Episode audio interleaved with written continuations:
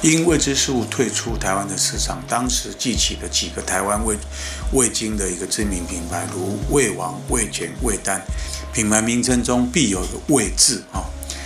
呃，包装和图案的花纹还全部啊神似的未知数，看来挡得了未知数的商品，挡不了未知数的味道。美国至二零年代末。即出现了自我服务的一个超级市场啊，于是呃用来诉求商品的包装设计及包装容器的一个开发逐渐啊重要。二战期间，一九三九年至四五年间，更借着啊军需的物资的一个需要，使其在包装上的技术啊获得了一个进步。二战啊战胜国哈。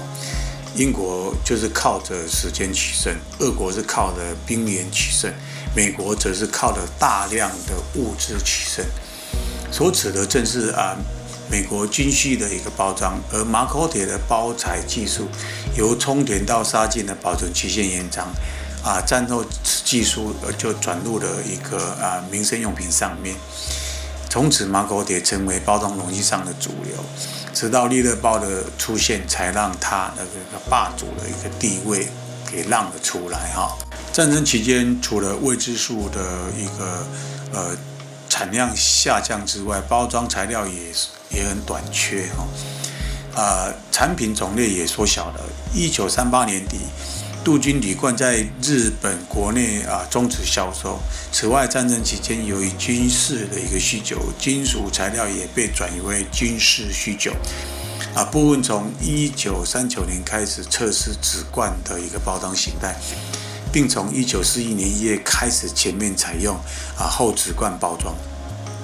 一九四零年，主要的一个罐罐头、呃中罐、小罐等都被取消贩售啊。同年五月，呃，只留下外销五十克的一个小罐贩售。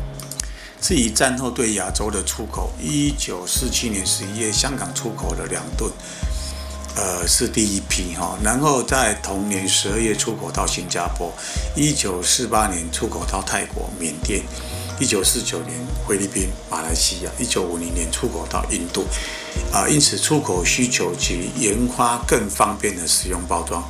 啊，材料的提升啊，另一方面，消费者对未知数的那个透明玻璃瓶搭配红色的瓶盖的组合倍感熟悉。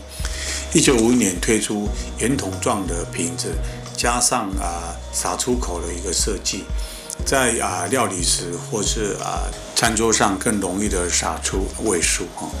这胖肚瓶并未承袭呃长久以来美人印的一个标贴。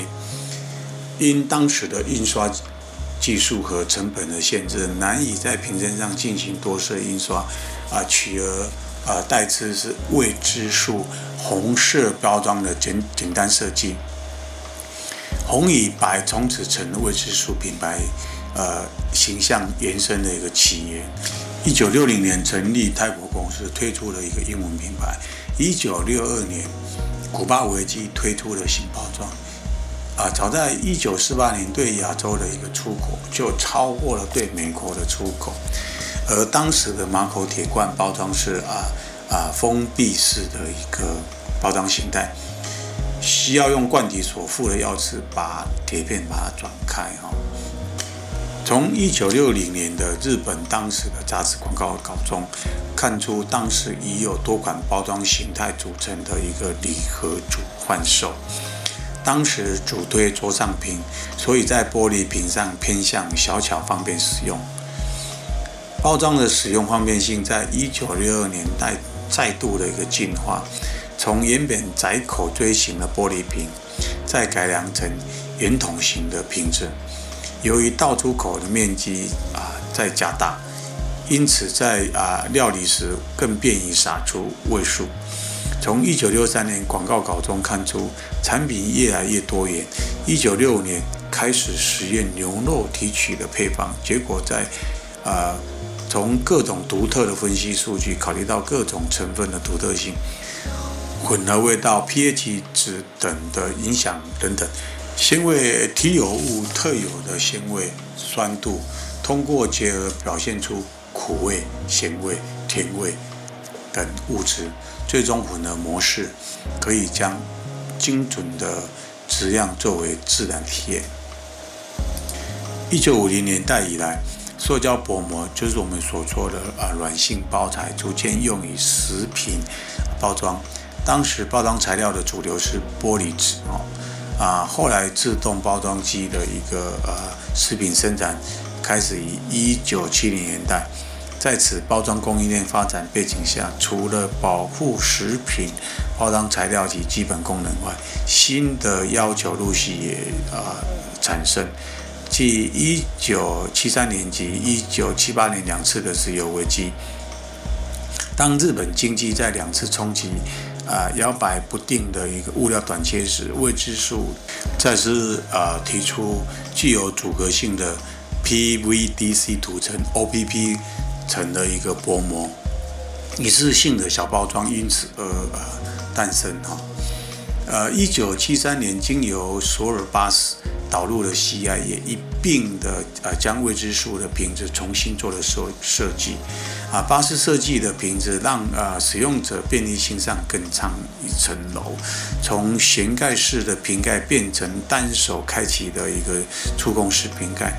此时采用的下半身为球状，上半身为圆筒状的一个啊基本啊造型，即使后来变更了某一些细节啊，这支瓶子设计一直沿用至今啊。在石油危机冲击之后，因应日本国内外的一个市场变化，积极进军新的业务，开始全面性生产和啊出口低热量啊甘甜剂阿斯巴甜。